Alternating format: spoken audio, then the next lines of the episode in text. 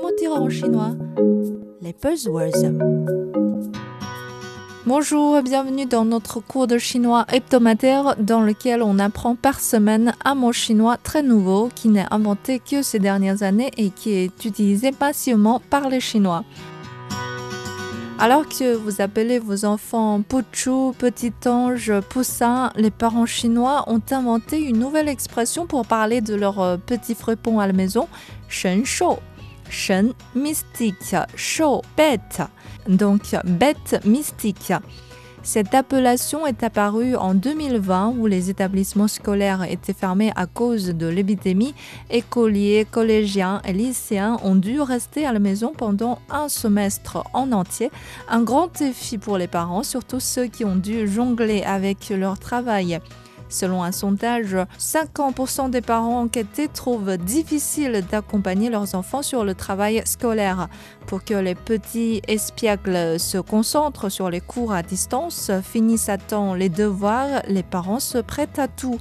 Négocier, donner des récompenses, jusqu'à crier sur eux les enfants sont juste comme les bêtes mystiques dans les légendes antiques qui disposent de l'énergie infinie et sont compliquées à encadrer.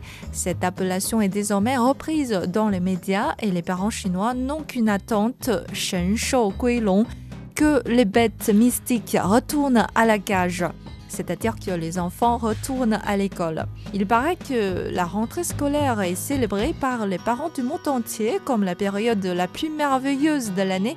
Sur les réseaux sociaux, on trouve facilement des messages rigolos pour exprimer la joie d'un parent le matin de la rentrée. Certains ont partagé un gif de Leonardo DiCaprio portant un toast avec un verre à martini qui a été tiré du film Great Gatsby et la légenté, les enfants sont partis, la maison est calme.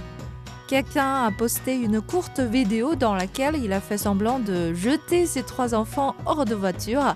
Le clip a été mille fois liké par les internautes et beaucoup ont commenté Vous devez lire dans mes pensées. On comprend maintenant combien les parents sont ravis que leur euh, bête mystique Shen Shou soit de retour à l'école.